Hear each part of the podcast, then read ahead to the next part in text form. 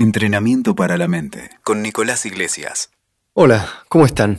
Bienvenidos a un nuevo capítulo, a un nuevo episodio de Entrenamiento para la mente. ¿Cómo andan? Hoy tenía ganas de compartir con ustedes una pequeña historia y junto con esta historia conversar un momento sobre la reflexión que nos deja en torno a nuestros comportamientos, nuestras actitudes, nuestra personalidad y cómo a veces podemos ser un poco más compasivos, podemos ser un poco más amigables con nosotros mismos y no tratarnos tan duramente. Les cuento esta historia. En Bangkok se encuentra el templo de Wat Traimit, llamado Templo del Buda de Oro. Allí descansa el Buda de oro macizo más grande del mundo, que mide 4.6 metros de alto y pesa 5 toneladas. Al lado del Buda, dentro de una vitrina, se encuentra un trozo de arcilla y una carta que cuenta la siguiente historia. En el siglo XIII, los monjes que custodiaban la imagen de oro macizo la taparon con una gruesa capa de arcilla para protegerla de los pueblos invasores. El secreto se guardó con tanto ahínco que se perdió y tiempo después ya nadie recordaba la verdadera valía de este Buda tan especial. En el año 1955 se inició el traslado de la imagen del Buda y el gran tamaño de la escultura y las lluvias que cayeron sobre ella hicieron que la arcilla se resquebrajase, dejando verse unos destellos de luz a través de las grietas. El Buda de arcilla era en realidad un Buda de oro macizo. Y así fue como desveló el secreto que había permanecido oculto durante siete siglos. Dicen que no es oro todo lo que reluce. Pero en este caso la frase tendría que ser al revés. No es barro todo lo que no luce. Detrás del Buda de arcilla había una riqueza incalculable. Así que no siempre las cosas son como parecen y las apariencias, en ocasiones, engañan.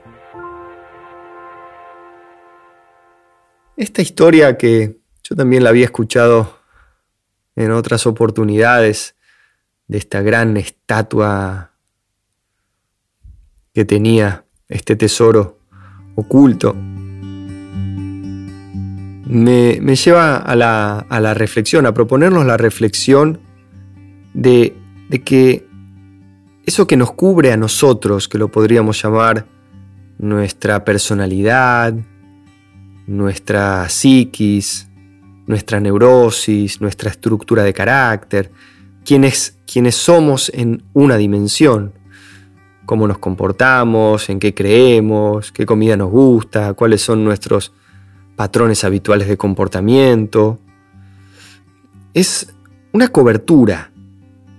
Es una cobertura la podríamos llamar así, que un mecanismo que hemos asimilado fundamentalmente para sobrevivir. Un mecanismo de defensa para sobrevivir al dolor, a nuestro sufrimiento, al sufrimiento que recibimos todos en una u otra medida de niños, de niñas. Eh, pero nuestro sufrimiento comienza porque nos identificamos con la cobertura y fundamentalmente porque nos olvidamos del oro macizo que hay por detrás de la cobertura. O incluso porque no vemos en los demás sus oros macizos y nos enfocamos en sus coberturas. ¿Me explico? ¿Cuántas veces vemos a la otra persona y decimos, ay, este o esta no va a cambiar más, siempre lo mismo, otra vez esto, patatín, patatán. estamos mirando el barro que cubre a ese Buda dorado. Nos estamos enfocando en la cobertura, que no es ni más ni menos que la misma que la nuestra. Solo que la nuestra, bueno, la tenemos más asimilada, nos gustará menos, nos gustará más, pero es como que aprendimos a convivir con nuestra cobertura. Pero para transformar todo esto, claro que eh, primero tenemos que conocer nuestra cobertura. Este mecanismo repetitivo para poder darnos cuenta de que ese mecanismo repetitivo de patrones mentales, de pensamientos, de creencias, de mm, gustos, de manera de comportarnos en la vida, ese mecanismo de defensa que tenemos, es fundamental conocerlo profundamente para darnos cuenta después que no es lo que somos y que en realidad es solo un mecanismo y que debajo está nuestra esencia dorada, según la metáfora de la estatua cubierta en barro.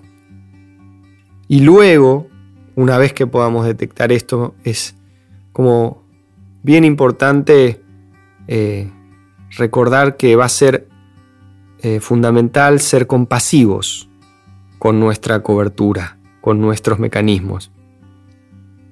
Entender eso, estos mecanismos, que estas maneras de ser que no nos gustan de nosotros, han sido cosas que hemos asimilado en un intento de supervivencia y de cuidado y que nos han mantenido vivos. Cualquiera haya sido la experiencia de cada uno de nosotros de la infancia, eh, es una parte bien importante para el proceso de sanación, de transformación, de autoconocimiento, o como cada uno quiera llamarlo.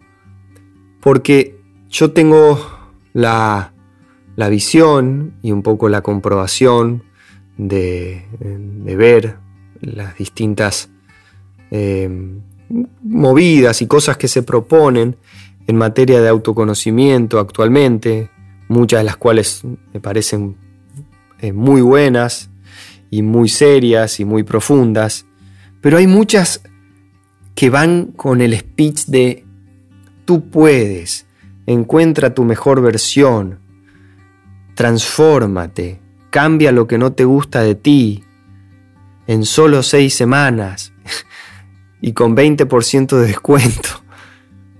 Y yo creo que ese es exactamente el camino eh, equivocado, porque no hay nada que cambiar de nosotros si ya somos esencialmente un Buda de oro. Si nuestra esencia ya es oro macizo, ¿qué queremos cambiar? Lo único que hay que hacer es desempolvar un poco el barro, tirarle un poco de agüita a ese barro que tapa el oro macizo. Por eso me parece importante esto de, de poder entender como primer paso la cobertura, el mecanismo, las cosas que no nos gustan de nosotros, los, los comportamientos, qué, están por qué está por detrás del comportamiento que actualmente no te gusta de tu vida, ya sea que ese comportamiento o esa conducta se manifieste como no, no parar de fumar o como no poder respetar las dietas de alimentación o como trabajar en exceso o como ser agresivo o agresiva, violento o lo que el que sea que cada uno, con lo que cada uno esté navegando. Pero no, no es ir en contra de eso, como si fuera que eso hay que erradicarlo, porque eso es exactamente el, peor de los antídotos, no es un antídoto, pero es el peor de los, de la, peor de las estrategias. Si somos compasivos con esa parte nuestra y podemos entender que esa fue la mejor manera que pudimos en aquel entonces desarrollar para sobrevivir a lo que nos pasó y que también lo acogemos con amor y con dulzura y con conciencia y que desde ahí podemos crecer. Con, ese entendimiento, con esa aceptación como aliado, entonces podemos avanzar. Ahí sí, podemos avanzar, transformarnos, crecer. elegir, no repetirnos. Entonces, eh, sí me parece que ese es el camino para ir encontrando de a poco cada uno de nosotros nuestra esencia eh, de oro macizo.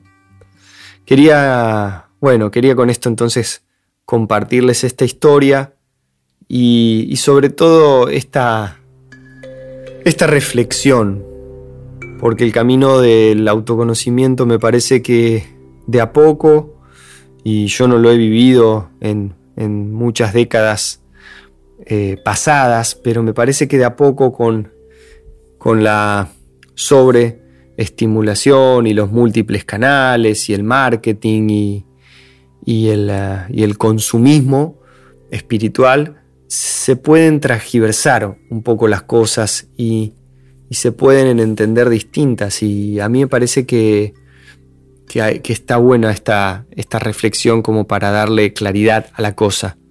Encontrarnos a nosotros mismos es primeramente ser compasivos, amorosos, respetuosos y conscientes de estos mecanismos que nos limitan y con esa amorosidad y sin atacarlos y sin defendernos y sin querer transformarlos en tres simples pasos a 20% de descuento y que sea lo más rápido posible porque se me va la vida, de ninguna manera es si querés lograr algo serio, profundo y grande, necesita mucho tiempo, como cualquier cosa seria, profunda y grande que quieras alcanzar en tu vida. Entonces, con la misma lógica que la puede entender cualquiera, con esa lógica abordar eh, nuestro trabajo de, de, encontrar a, nuestro, a nuestra esencia de oro macizo. Bueno, hasta aquí el capítulo de hoy. Gracias por seguir escuchándonos eh, espero que les haya gustado esta historia y alguna de estas reflexiones y que les hayan aportado valor. Gracias y espero que estén muy bien. Nos encontramos, nos escuchamos, mejor dicho, en el próximo episodio acá en el podcast Entrenamiento para la Mente. Hasta la próxima. Chau, chau.